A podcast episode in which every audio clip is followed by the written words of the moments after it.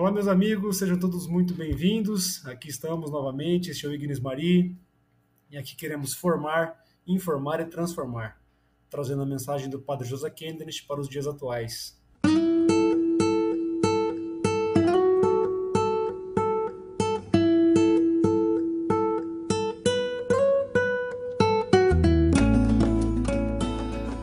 Oi, Ana, tudo bem? Muito obrigado mais uma vez. Estamos aqui para o nosso episódio sobre o Natal. Olá, Rafael. Olá, queridos ouvintes. É uma alegria estarmos aqui para encerrar juntos a temporada sobre família. Muito bacana. Isso, muito bem. Quero lembrar mais uma vez, né, os nossos amigos ouvintes, que nós temos um site, é o www.ignismari.com.br. E lá tem né, as nossas colunas, né, os episódios, as dicas dos convidados. E eu peço que vocês possam compartilhar com os amigos e familiares. Bom, nós estamos começando o último episódio da nossa temporada, amigos, e claro, nós não poderíamos deixar de nos dirigir a Deus e a Maria com muita confiança e humildade para implorar as graças de que necessitamos e pedir a Deus, nosso Pai e Senhor, que nos inspire e fortaleça em nossa vida e em nossa vocação, para que busquemos sempre as coisas do alto. Então, vamos lá. Em nome do Pai, do Filho e do Espírito Santo. Amém. Teu santuário é a nossa Nazaré, onde o sol de Cristo irradia seu calor com sua luz clara e transparente, forma a santa história da família. Desperta a silenciosa e forte santidade da vida diária na feliz união familiar. Em Nazaré, para os tempos sem abrigo, Deus quer trazer salvação às famílias e benigno conceder santidade da vida diária, onde muitos se consagram à obra de Schoenstatt. Mãe, faze Cristo resplandecer em nós com maior claridade. Une-nos em santa comunidade sempre prontos para qualquer sacrifício, como exige nossa santa missão. Como eu sempre comento aqui, essa oração faz parte do nosso rumo ao céu e foi escrita pelo fundador no campo de concentração de Dachau durante a Segunda Guerra Mundial. E com ela nós pedimos que a nossa rainha da alegre esperança nos eduque e forme Cristo em cada um de nós. Em nome do Pai, do Filho e do Espírito Santo. Amém. Nessa temporada do Ignis, estamos conversando sobre família. E neste episódio vamos reforçar a convicção de que a família, conforme Deus criou, é um dom precioso para a humanidade. Mais do que uma simples união entre o homem e mulher, ela é como uma síntese da criação divina, reunindo em si a mesma realidade material e espiritual. Sim, nós temos um corpo, mas também temos uma alma, um espírito pelo qual podemos estabelecer um vínculo familiar indissolúvel. E o Natal se aproxima, e por isso, hoje vamos falar sobre a Sagrada Família de Nazaré.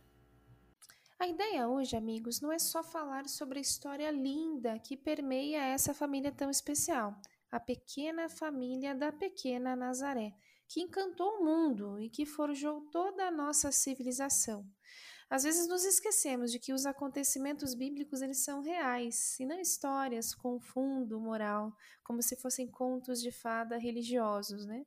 A, a, a pós-modernidade tenta a todo custo nos fazer acreditar que ser católico é uma espécie de crença mítica moderna, como tantas outras, o que é um absurdo, evidentemente. Né? Como se nós fôssemos mais uma das possibilidades de crença, mas não é assim. Jesus é o caminho, a verdade e a vida, e chegou até nós por meio de pessoas reais, especialmente Maria, claro, que disse um sim a um pedido real. O Deus verdadeiro, de Deus verdadeiro, se fez homem. Se encarnou no seio da sempre Virgem Maria, uma mulher jovem, prometida em casamento a um homem justo, como José. Deus habitou entre nós, e a partir do acontecimento em Belém, de uma vida de silêncio em Nazaré, ele nos salvou por sua paixão e morte. Pelos méritos de Cristo, que ressuscitou e que reina para sempre, podemos merecer a salvação. Veja só, em poucas palavras, toda a história toda a doutrina da nossa igreja que traz para nós a verdade, não é um conto de fadas. O Natal nos lembra da vinda histórica de Cristo, claro, que os grandes teólogos, principalmente Santo Afonso, chamam de vinda misericordiosa, a primeira vinda. E também nos lembram da segunda vinda, narrada no Apocalipse. A liturgia do Advento que estamos vivenciando nesse tempo, é belíssima, não é? E ela nos fala muito sobre ele como um tempo de conversão, já profetizado por Isaías, enfim, pelos profetas. De alguma maneira, essas quatro semanas que antecedem o Natal também são tempos penitenciais, não como a quaresma, mas é um tempo em que todos nós somos convidados a meditar sobre os acontecimentos da família de Nazaré e sobre como eles preparam o nosso coração para essa segunda vinda, que Santo Afonso, que, que Santo Afonso chama de justa. Primeira vinda, vinda misericordiosa, essa que celebramos no Natal. A segunda vinda é narrada várias vezes pela liturgia, a vinda justa, em que nós seremos também julgados pelos méritos que conquistamos com a nossa vida, com a nossa luta de santidade. Por isso é muito pertinente, não é mesmo, conversarmos sobre a Sagrada Família de Nazaré e colher dela ensinamentos e motivações para uma vida mais digna e que aspira a ficar sempre mais pertinho de Jesus. Nos dois últimos episódios, nós falamos sobre o matrimônio. E nós, como católicos, precisamos entender bem o significado do matrimônio, porque a maior parte das escolas e universidades de hoje em dia tem uma doutrina bastante divergente do magistério da Igreja. Para essas instituições, que acreditam mais na teoria da evolução do que a revelação de Deus, como se o casal, o casal humano, fosse, na verdade, é, muito parecido com um primata, vamos dizer assim. E apesar de estranha essa abordagem, é mais comum do que se imagina, já que já no início do século XX fazia muito sucesso essa ideia. E aqui no Ignis a gente sempre cita, gosta de citar um escritor muito famoso que é o Chesterton. E ele escreveu uma obra que se chama O Homem Eterno. E ele escreveu justamente essa obra para provar que existe uma grande diferença entre o gênero humano e os demais. Para fundamentar seu raciocínio, ele utilizava o exemplo do Homem das Cavernas, que tinha um hábito bem peculiar de desenhar. Se era tão animal Quanto às renas, concluía Chesterton, é ainda mais extraordinário o fato de que ele soubesse fazer o que todos os outros animais não sabiam. Chesterton fazia seus contemporâneos notarem que o homem tinha, já no chamado período pré-histórico, uma natureza muito superior à dos outros animais. Diferente do macaco, um chimpanzé, por exemplo, ele podia fazer obras de artes, por mais rudes que fossem. E somente um ser dotado de inteligência e vontade, as duas faculdades da alma, poderiam fazer coisa semelhante. Mas não é só por isso. Podemos verificar que o homem pode rir, ele se emociona, ele, se co ele cobre o rosto de vergonha e, sobretudo, o homem tem a capacidade de se sacrificar por quem ama. Então, meus amigos, a família é uma realidade profundamente espiritual, uma obra de arte que a espécie alguma da natureza pode imitar. Homem e mulher não se unem apenas pela atração física, pelo impulso biológico que os leva à reprodução. Eles se unem pelo amor. E hoje, infelizmente, a mentalidade atual não só nega a realidade espiritual do matrimônio, mas já chegou ao cúmulo de negar também a realidade biológica. Com isso, muitos países já adotaram leis legitimando novos tipos de configurações familiares, nas quais é possível uma criança ter, ter dois pais e uma mãe, ou um pai e duas mães, e assim por diante. A realidade da Sagrada Família, meus amigos, é nesse sentido um ato de grande sabedoria divina, com a qual nosso Deus veio ratificar a natureza da sua própria criação.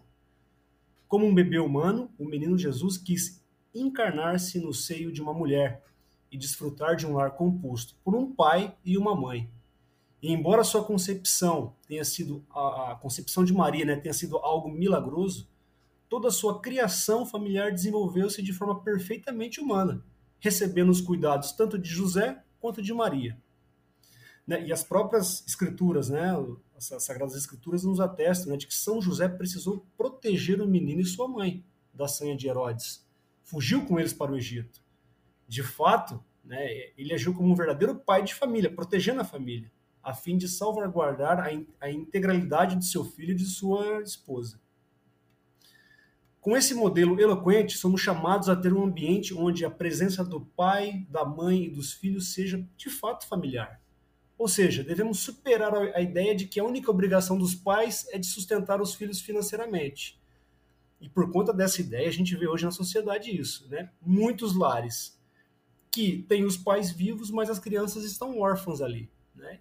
Enquanto os pais se preocupam apenas com as coisas materiais, com o dinheiro, eles vão, as crianças vão sendo deixadas de lado, educadas por um sistema é, de ensino que é absolutamente imoral hoje em dia. Né? Então, meus amigos, José e Maria viveram integralmente né, para cuidar do menino Jesus. Né? O menino Jesus era o centro da Sagrada Família, dando-lhe uma base, familiar, uma base familiar biológica e também espiritual. Ele teve atenção, afeto, carinho, proteção né? e, sobretudo, amor né? de José e Maria. Do mesmo modo, os pais católicos, nós aqui queremos aprender da Sagrada Família, a levar uma vida segundo o projeto de Deus, para corresponder tanto às necessidades físicas quanto espirituais de nossos filhos, né? E devemos também, né, temos esse dever como católicos de despertar sempre mais e mais em outras famílias para uma vida espiritual dentro da igreja, né, onde emanam os sacramentos da nossa salvação. Afinal de contas, nós cremos sim que a família natural, composta por um homem e uma mulher e seus filhos, é o ambiente mais adequado para a educação das próximas gerações, né, segundo a doutrina da Igreja Católica. Pessoal, falar sobre a Sagrada Família de Nazaré também é falar sobre o ideal de homem e de pai, sobre o ideal de mulher e de mãe, e, se, e sobre como os filhos podem ser educados na fé em Cristo Jesus. Nela, nessa família tão especial, nós encontramos uma possibilidade de estudo e de conversão que ultrapassam muito o tempo que temos aqui para o nosso podcast. Toda uma vida de autoeducação está aí, nessa pequena família posta no grande José, na Imaculada Maria, na luta para sermos como um altera Christi, como diz o fundador, para sermos como outros Cristos, cristãos verdadeiramente em meio ao mundo. E tudo isso na pequena Nazaré. E tudo isso no olhar silencioso de José, no sim valente da jovem Maria, em um menino que vem para morrer por nós. O interessante exercício que eu gostaria de propor para vocês é contemplar o pequeno estábulo de Belém, o pequeno presépio. A maioria das paróquias, santuários, catedrais montam um presépio bonito, todo especial nesse tempo, não é verdade? Também os nossos santuários lares, cantinhos de Schanstatt estão ornamentados para esse tempo de advento. O exercício que eu gostaria de propor é que tirássemos alguns minutos para contemplar Nazaré é, ou, ou, contemplar a família de Nazaré que estava localizada naquele momento em Belém. Mas vocês entendem bem, quando falamos de Sagrada Família de Nazaré, eles foram ao Egito, eles foram a Belém, eles foram por recenseamento e voltaram. Então, contemplar também o presépio, mesmo em Belém, territorialmente, é contemplar essa Sagrada Família. Escolha um desses presépios em que se notam ali a, a a presença desses grandes personagens para nós, se ajoelhem perante essa sagrada família, como fizeram os reis magos, e adorem a esse menino, esse pequeno menino que era, que é e que vem e que virá novamente. Na Sagrada Família, nós contemplamos os planos de Deus na sua dimensão eterna. Deus era porque sempre foi. O que é Deus? perguntam os filósofos, e São João que era o mais novo dos apóstolos, por isso também o que teve mais formação, um que estudou um pouco mais, o que conviveu com Cristo um pouco mais jovem, por isso também o que aquele que dialoga mais com a filosofia de alguma maneira nos seus escritos, é ele que responde. O que é Deus? Deus é, São João diz. Ele fala isso respondendo na pergunta do ser filosófico: o que é o ser? O que é a essência? O que é a substância? E contrapondo o logos, que se pensava já na época, a inteligência, o pensamento. Ele diz que Deus é o Verbo, contrapondo o Logos, e esse Verbo se fez carne, e esse Verbo habitou entre nós, que era, porque é eterno, que é, porque é Verbo de vir sempre, e que há de vir. Aí, ó, Jesus de novo realmente presente na Eucaristia e que voltará numa segunda vinda gloriosa como nós que estamos ajoelhados perante um pequeno menino, não é? Que se torna humanamente um homem, que morre por nós, que nos merece com seu sangue a possibilidade de salvação, como é que nós, pequenos católicos do Brasil, do ano de 2000 e alguma coisa, nesse meio que nos circunda, nós e nossa vocação, e nossa família, e nossa profissão, como é que nós receberemos esse Jesus? Nós estamos prontos? Como diz a liturgia desse tempo, estamos vigilantes. O advento não é um tempo de medo, não. Tampouco, amigos, é o fim dos tempos, essa segunda vinda que eu falei, o último advento. Tampouco esse tempo último é um tempo de temor ou de angústia. Na verdade, é um baita de um tempo de esperança. A liturgia nesse tempo vem nos convidando insistentemente, a partir desse pequeno acontecimento, dessa pequena família, quando os sinais aparecerem, levantai e olhai para cima, pois a sua libertação está próxima, diz o profeta, e diz também o Apocalipse. E em toda missa, em contrição, nós dizemos, todas as missas, Vinde, Senhor Jesus. Vinde novamente, Senhor Jesus. Nós pedimos isso nesse Natal, mas nós pedimos isso em todas as santas missas. Esse exercício de olhar para a Sagrada Família, nós poderíamos começar ali olhando os detalhes estéticos do presépio de Belém, do ambiente, das vestimentas da, da, que Maria usava, que Jesus estava usando, que José usava. Ir avançando depois para um olhar mais ideal, não é? Meditar sobre as virtudes presentes em cada um deles. Esse, esse exercício deveria depois nos levar a olhar para nós, olhar para dentro de nós. Não há busca pela santidade, não há uma séria aspiração se os nossos exames de consciência não nos levam a perceber o quanto nós precisamos da misericórdia de Deus. Olhar para si mesmo não com uma tristeza que paralisa, sabe? Poxa vida, eu estou muito distante da Sagrada Família e do céu, então eu não vou mais caminhar, porque eu estou muito longe. Não, essa tristeza é ruim, veja só. Na verdade, esse tipo de tristeza de que me paralisa porque eu estou longe, é, ela esconde uma certa tibieza, como diz São Tomás de Aquino, uma certa preguiça, um certo descaso, um tanto faz assim para as coisas de Deus, esse tipo de tristeza. Nós não queremos ser assim. Quando olhamos para nós mesmos, e percebemos que ofendemos a Deus, nós ficamos tristes, claro, porque queremos amar mais esse menino, queremos imitar mais as virtudes da Virgem de, Nazaré e do seu castíssimo José, não é? Queremos ser mais firmes nos nossos propósitos e nos dói realmente perceber que ainda não chegamos lá. Mas olhando para essa Sagrada Família, essa tristeza por ofender a Deus deve nos fazer caminhar mais e melhor. Essa tristeza também deve nos fazer ser mais gratos. Poxa, como Deus é bom nos amando mesmo que a gente não mereça. Como Deus é bom nos dando Shanstad como um caminho concreto de santidade. Como Deus é bom nos perdoando, nos dando oportunidade de recomeçar. Como Deus é bom. E aí então se pôr a caminhar novamente. Olhando para tudo isso, essa tristeza por errar, por estar longe longe da Sagrada Família, se torna alegria em poder recomeçar a cada instante, a cada dia. É esse o espírito penitencial do advento. Um, um sério exame de consciência.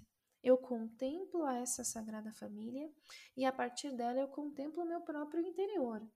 Eu percebo então que estamos distantes e que eu tenho que contar com a misericórdia de Deus. Por isso, dois, Primeiro, exame de consciência. E dois, uma busca séria pela nossa conversão. Estou distante, mas quero me converter. E três, um esforço concreto para mudar de vida. Então, quais são as atitudes concretas que eu vou buscar ter para melhorar, para ser mais santa, para buscar mais as virtudes? E quatro, gratidão por termos um Deus de amor e de bondade. É um contínuo recomeçar. Esse é o tempo penitencial do advento. É, Nazaré está longe, muito longe. Eles passaram um tempinho em Belém, mas essa Sagrada Família de Nazaré está muito longe. Mas ao mesmo tempo ela está perto, porque é uma estrela que brilha, como brilhava lá para os Reis Magos. Com essa linda família, nós queremos sempre caminhar, não é, Rafael? Sim, Ana, com a Sagrada Família, né? Caminhando é, lado a lado com a Sagrada Família de Nazaré. Meus amigos, aqui no Ignis a gente sempre traz aquela mensagem do pai fundador, do Padre José Quentes. E hoje nós queremos trazer uma reflexão que o nosso pai fez né, sobre a Sagrada Família e a Santíssima Trindade. Ele fez esse paralelo né, entre a Sagrada Família de Nazaré e a Santíssima Trindade, né, Pai, Filho e Espírito Santo. E ele deu uma conferência em 1936 né, para um grupo de moças que se encontravam em Xansta. E o nosso pai fundador disse: Olhando para a Sagrada Família, e desta vez, comparando-a com a união de vida que existe dentro da Santíssima Trindade, só um parênteses aqui, lembramos que no último episódio do Ignis nós recordamos uma fala do pai fundador que ele disse assim: praticamente não existe uma semelhança mais completa à Santíssima Trindade do que a do matrimônio. Né? Só fazendo esse parênteses. Né? E o nosso pai fundador ele segue: ó, a Sagrada Família é a imagem mais perfeita da união de vida existente na Trindade. Por que eu digo isso? Você sabe como eu costumo falar calorosamente sobre a virgindade. mas agora eles também sabem do meu entusiasmo pelo ideal de uma família de Shansta. Nem eu nem você temos que definir a chamada para um ou outro ideal, a maneira como você quer viver e anunciar Shansta. Isso foi decidido por Deus. Você tem que ser consistente. Se Deus nos chama para fundar uma família, devemos aplicar o mesmo idealismo que temos agora quando oramos, sacrificamos e aspiramos ao mais alto.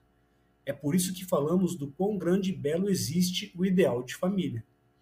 E neste contexto afirmamos que a Sagrada Família é a imagem mais perfeita da união vital que reina na Santíssima Trindade. E nosso pai, ele continua dizendo, né? Quem pela idade tem condições de meditar sobre verdades mais profundas, pode refletir sobre como será a vida no seio da Santíssima Trindade. E não é a Sagrada Família uma imagem fiel desta vida da Trindade? Então ele faz agora aqui uma comparação entre o Pai, o Filho e o Espírito Santo, né, a Santíssima eh, Trindade. Quem é o reflexo do Pai? É São José. Na verdade, seria muito enriquecedor parar em São José e vê-lo como um transparente vivo do Pai Celestial. Seria bom conhecermos melhor suas qualidades.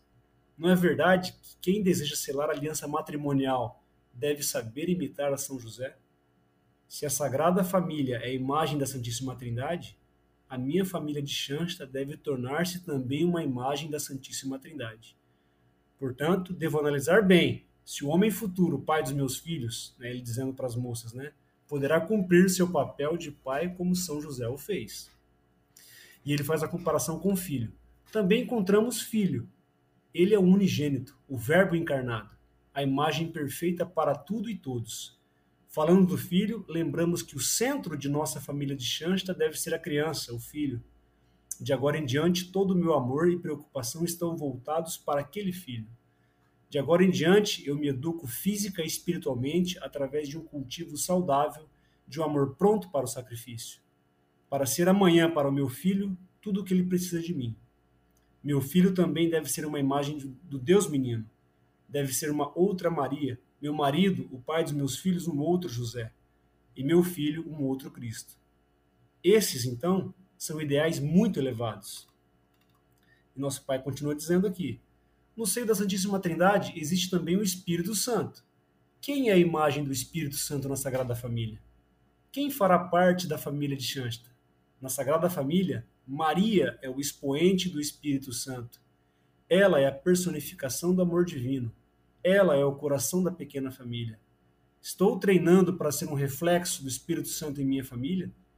Estou me preparando para poder alimentar toda a família, não apenas um filho, mas mais de um, com a riqueza do meu amor materno? Devo me educar para essa tarefa, preocupar-me em aprender a pensar e julgar com muita bondade. Devo preparar meu coração para me tornar o coração de uma mãe. Por isso, preciso cultivar a riqueza dos meus sentimentos. Devo aprender a servir com abnegação. Do contrário, não poderei refletir o Espírito Santo como a Virgem o fez. Devo me preparar para fazer os maiores sacrifícios né, com essa grande abnegação, ao mesmo tempo em que tenho o maior desejo possível pela vida que está surgindo e se desenvolvendo. O que posso fazer enquanto isso para ser um reflexo de Maria e, portanto, um reflexo do Espírito Santo? Agora temos que aprender. Primeiro, pensar e julgar com gentileza. Em segundo lugar, servir com abnegação onde quer que surja a oportunidade. E terceiro, praticar o respeito pela vida um do outro.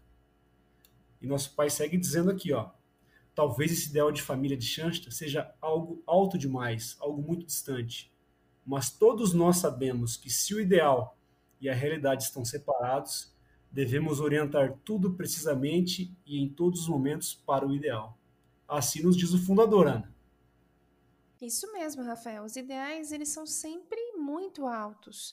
Esses dias eu estava conversando com a Maria Isabel, minha filha mais velha, sobre os reis magos. A Beatriz ainda é muito nova, ela não tem esse tipo de curiosidade. E Maria me perguntava se os reis magos eram magos, mas os magos, amigos, que ela lê em outras histórias ou assiste nos desenhos animados. Eu acho que na cabecinha dela, os reis magos poderiam ser uma espécie de super-heróis, com poderes sobre-humanos, ali tete a tete com as fadas, sabe? Ela também disse que no nosso presépio os magos usam capas, então faz todo sentido, né? E bom, eu estava explicando a ela que os reis magos eram, como ensina a tradição da igreja, relíquias aí prováveis dos reis magos na Catedral de Colônia, lá na Alemanha, é, que eles eram conhecedores de astronomia e que eles conseguiam desenhar as estrelas e traçar um caminho a partir delas. E como eles eram do Oriente, lá essa era uma habilidade diferente, por isso eles eram chamados de magos. E eu disse a ela também que no deserto venta muito, por isso uma capa parece ser bastante útil. Uma boa tarefa para se fazer com as crianças é justamente essa. Nós temos um calendário do advento e aqui teremos uma noite assim: brincar de desenhar as estrelas e seguir pelo caminho delas. Nós chamamos isso de caça estrela de Belém, pessoal. E já há muitos anos nós fazemos essa brincadeira no dia 24 de dezembro, um pouquinho antes da missa. Então, quando nós olhamos e contemplamos o, o presépio, é, falando agora também um pouco desse episódio que é também de Natal, também estão ali os magos.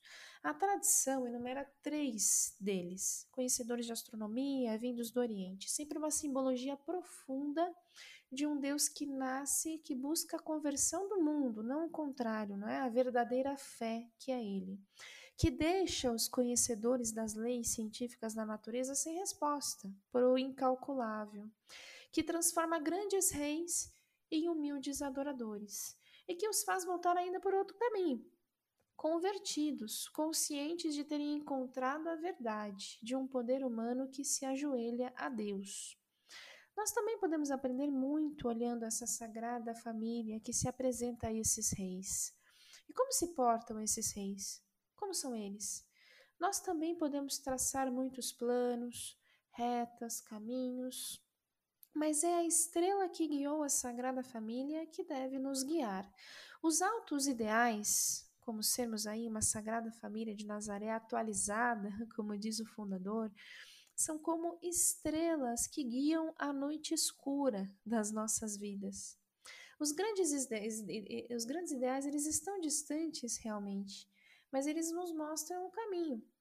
Eles afirmam as nossas pegadas, eles nos dão segurança em nossas escolhas.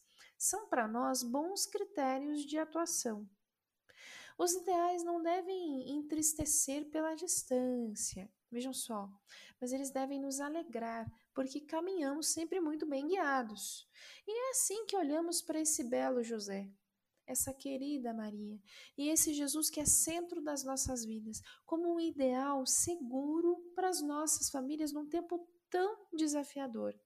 Para as nossas famílias que querem viver a aliança de amor para as nossas famílias que realmente querem ser como pequenas famílias de Nazaré atualizadas, que querem fazer das suas casas, seus santuários lares, um refúgio para a dificuldade dos tempos.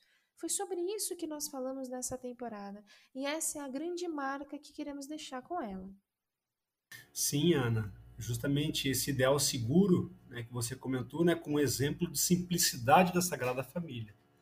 Nós vemos na história que os grandes santos atingiram a sua santidade não tanto pela prática de virtudes extraordinárias, né, mas é, com aquelas ocasiões muito raras assim, né, mas na verdade eles mostraram essa santidade né, com os atos repetidos, aqueles pequenos atos, pequenas virtudes que eram repetidos insistentemente durante o dia. Né? Então, por exemplo, o próprio São José, ele não fez coisas extraordinárias, mas com a prática constante de virtudes do dia a dia, aquelas virtudes que a gente chama de ordinárias, comuns, ele atingiu aquela santidade que o eleva muito além de todos os outros santos. Né? A prática constante dessas virtudes ordinárias e comuns é capaz de produzir no ambiente familiar, no mundo do trabalho e em nossas comunidades resultados surpreendentes. Mas quais são essas virtudes? Entre tantas, né, o Papa Bento XVI destacou, destacou três virtudes da Sagrada Família, que devem ser cultivadas para que tenhamos famílias realizadas e felizes. Vejamos aqui agora o que o Papa Bento XVI disse lá em 2009. Para ajudar as famílias, vos exorto a propor-lhes com convicção as virtudes da Sagrada Família. A oração, pedra angular de todo lar fiel à sua própria identidade e missão.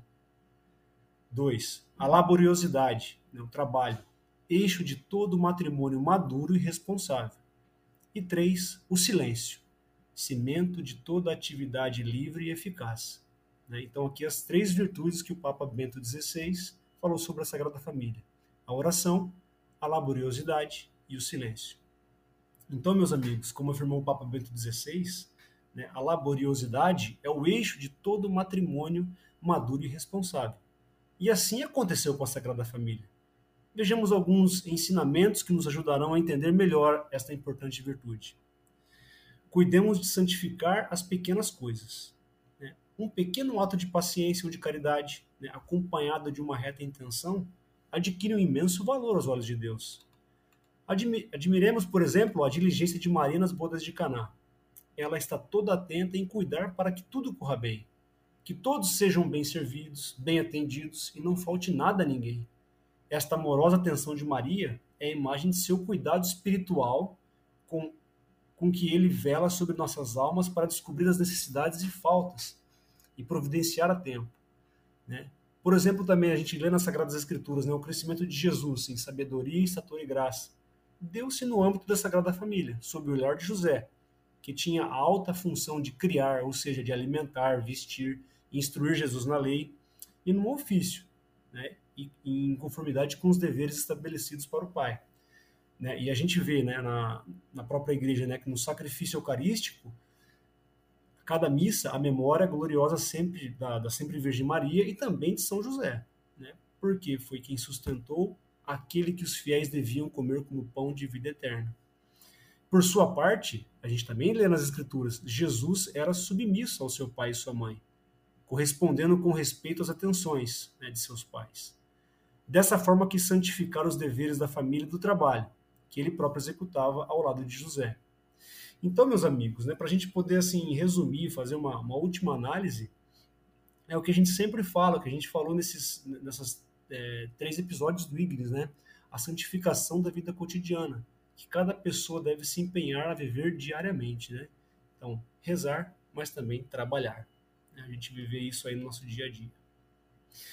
Meus amigos, né, estamos encerrando praticamente mais um ano. A gente gostaria de agradecer muito é, a todos que acompanharam o Ignis desse ano. Né, e a gente está encerrando mais uma temporada aqui em 2022. Nós teremos né, muita coisa bacana pela frente. A Ana daqui a pouco vai explicar.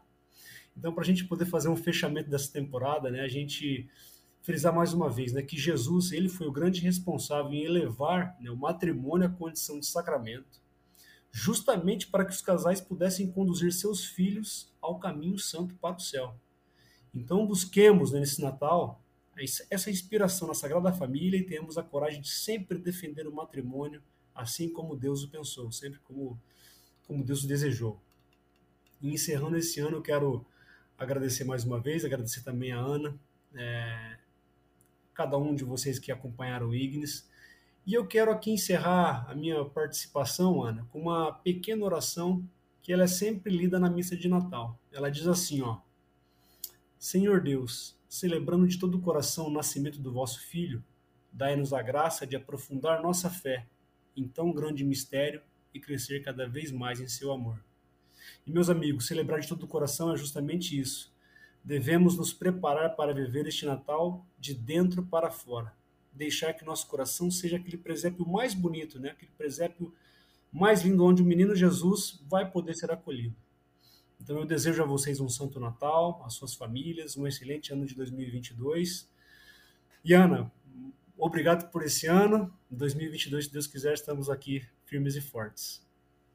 É isso aí, pessoal. Muito obrigada, Rafael. Muito obrigada, Marcos. Seguimos unidos. Agradeço também a todos os nossos convidados que têm aqui nos brindado com muitos conhecimentos sobre a vida, compartilhado da vida. Também a vocês, queridos ouvintes, que nos aguentam, nos dão bons feedbacks.